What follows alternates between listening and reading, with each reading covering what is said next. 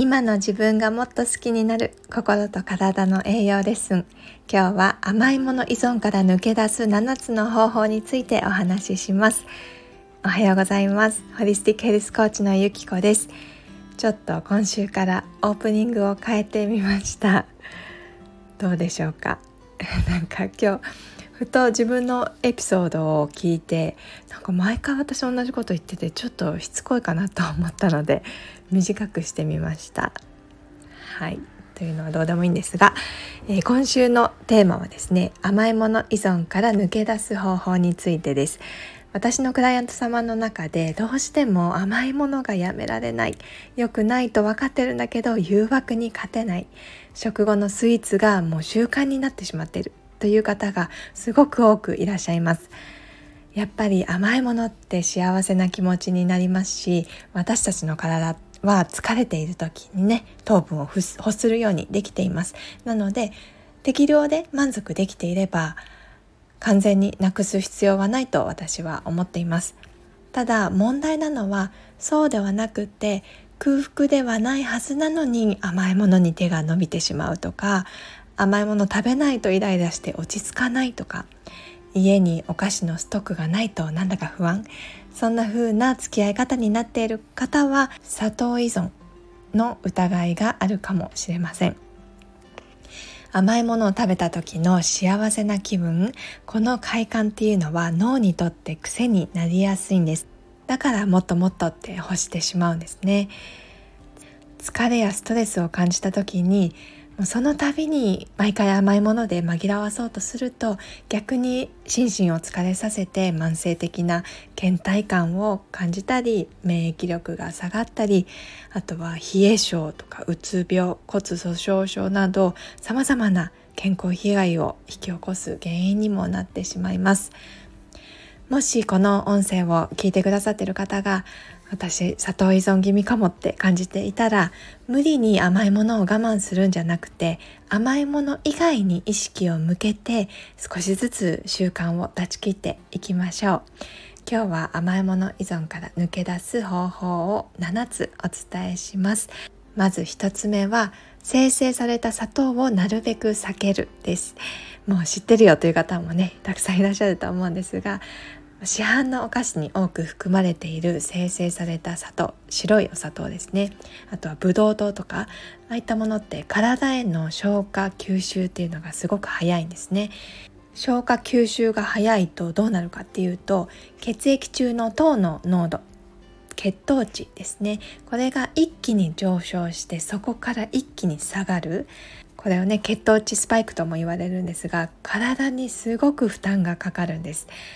その一気に下がって低血糖状態になった時に私たちって疲れとか眠気を感じたりあとはもっともっと欲しいって中毒症状をさらに強めてしまいます。あと市販のお菓子で多いのが加糖ブドウ糖液糖とか高果糖コーンシロップとか書かれてるの見たことありませんか？ああいうのって異性果糖といってトウモロコシとかさつまいものでんぷんに酵素反応を起こして人工的に作った甘味料なんですけどあれも消化吸収がめちゃくちゃ早いんですよね。なので何かね市販のお菓子買う時は裏のラベルを見てそういったものが入ってないものをなるべく選んでみるとかあとはメープルシロップとか蜂蜜甘酒フルーツとかそういった体に優しい血糖値が急に上がりにくい天然の甘さの甘味料を選ぶようにしましょう。2つ目は水分補給をしっかりとということです。甘いものを欲するのは脱水のサインの場合があるってご存知でしたか？口寂しくってお菓子食べたいなと思った時単にそれは体の水分が足りていないということも多いんです。なので甘いものが欲しくなった時はまずはコップ1杯のお水を飲んで数分待ってみてください。あとはお水もねなかなか飲めませんとかすぐ忘れちゃいますっていうふうにご相談いただくんですがこう1回にね大量に飲むんじゃなくて1日を通してコップ1杯のお水を6回から8回ぐらいに分けて飲むなのでこう起きてからとか食事やおやつの前運動をする時お風呂の前後とかねそうやってタイミングを最初は決めて意識していくとだんだん習慣になるので是非やってみてください。3つ目は十分な睡眠リラクゼーションの時間をとるということです。私たちって慢性的な疲れやストレスを感じた時に甘いものを欲します。それはなぜかっていうと砂糖っていうのは即効性のあるエネルギー源だからなんですよね。先ほども言ったんですが疲れとかストレスを感じるために砂糖だっていうふうに脳がインプットしてしまうとそこからなかなかその習慣っていうのは立ちづらくなってしまいます。そこでおすすめなのが疲れとかストレスを感じたらもうとにかく寝る。寝不足もね食欲を増加させるグレリンというホルモンの分泌を増やしてしまうので十分な睡眠や休息の時間っていうのをたっぷり持つというのが大切です。4つ目のポイントはカフェインを減らすということです。カフェインもねいろんな意見があってメリットデメリットあると思うんですがあとはその人の体質によってカフェインの影響の受けやすさっていうのも違うので一概にね何倍までにしましょうとかは言えないんですがやはりカフェインの取りすぎっていうのは脱水を引き起こしてしまったり血糖値のコントロールが乱れてしまう可能性があったりあとは神経が過剰に刺激されて精神的に不安定になることもあります。でそれが結果的に甘いものへの欲求を高める原因にもなってしまいます。私もコーヒーは大好きなので毎日1杯はね必ず飲んでいるんですが砂糖とかね甘いものやめられないという方は実験的にコーヒーとかあと紅茶とか緑茶もカフェイン入ってるのでねそういったカフェイン全てをね2週間ぐらいちょっと思い切ってあの立ってみて体の反応とか気持ちの変化っていうのを見てみるといいかもしれません。そして5つ目がですねスパイスを取り入れるです。皆さんスパイスって普段お料理とかお菓子作りに使ったりしますか？スパイスって、まあ、カレーをね代表するように辛みとかあとは色香りをつける役割がありますが実はスパイスって味覚を錯覚させるという作用があるんです。面白いですよね。その代表的なものがバニラとかシナモンカルダモンってこの辺りなんですが例えばよくカスタードクリームにバニラあのつぶつぶのね小さいバニラが入ってるのがありますよね。あれもバニラ自体が甘いんじゃなくて甘さを際立たせているんですね。あと私はシナモンが好きなのでグラノーラとかオートミールにかけたり焼いたりんごとかバナナに振りかけるととても美味しいのでおすすめです。まあね、シナモンとか、まあ、スパイスって好みが分かれると思うんですが是非ご自身に合うものを見つけて取り入れてみても楽しいかなと思います。そして6つ目は運動を習慣にするですこれもよく言われることなので耳に痛くかもしれないんですがやっぱり体を動かすことって筋力をアップしたりエネルギー効率を高めたり病気を予防したりっていう体の健康にとってすごく大切なんですがそれと同時に気分が高まったり緊張を和らげたり精神的にもものすごく大きなメリットがあるんですよね。私もそうだったんですが運動習慣がないというか運動が苦手だった人がいきなり腹筋100回とか毎日ジムに行くとかっていうのはもう絶対続かないので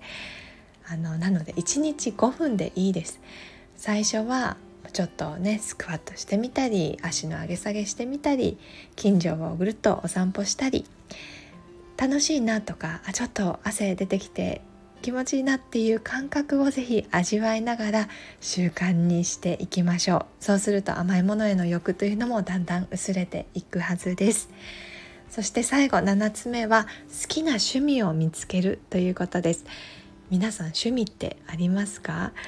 私はね趣味と言える趣味がないのが長年の悩みだったんですがこれもねあの誰かに胸を張って言えることじゃなくたっていいんですよね。例えば絵を描いたり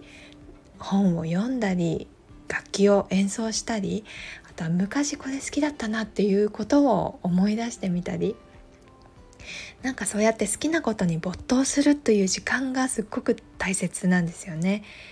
甘いものへの欲求をこう必死に我慢して抑え込もうとするんじゃなくて違うことに意識を切り替えるこれだけで気づいたら食べたい欲っていうのはどっかへ消えていっていることが多いです。ということで甘いもの依存から抜け出す7つの方法いかがでしたでしょうか？最後にまとめると1つ目生成された砂糖をなるべく避ける。2つ目水分補給をしっかりと。3つ目十分な睡眠リラクゼーションの時間をとる。4つ目カフェインを減らす。5つ目スパイスを取り入れる。6つ目運動を習慣にする。そして7つ目は好きな趣味を見つける。ということでした。ただこういった方法もね意識することはもちろん大切なんですが甘いものへの欲求って心理的な要因から来ることが多いんですね。何か心の奥にモヤモヤを抱えていたりとか。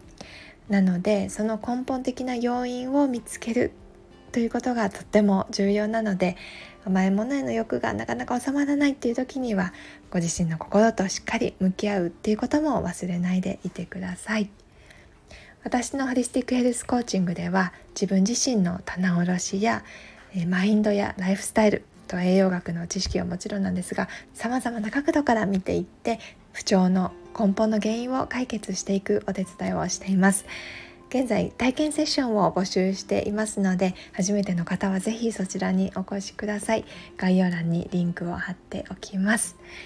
ということで今週も最後まで聞いてくださってありがとうございました。毎日暑いですがしっかり栄養と水分とって元気でいましょうね。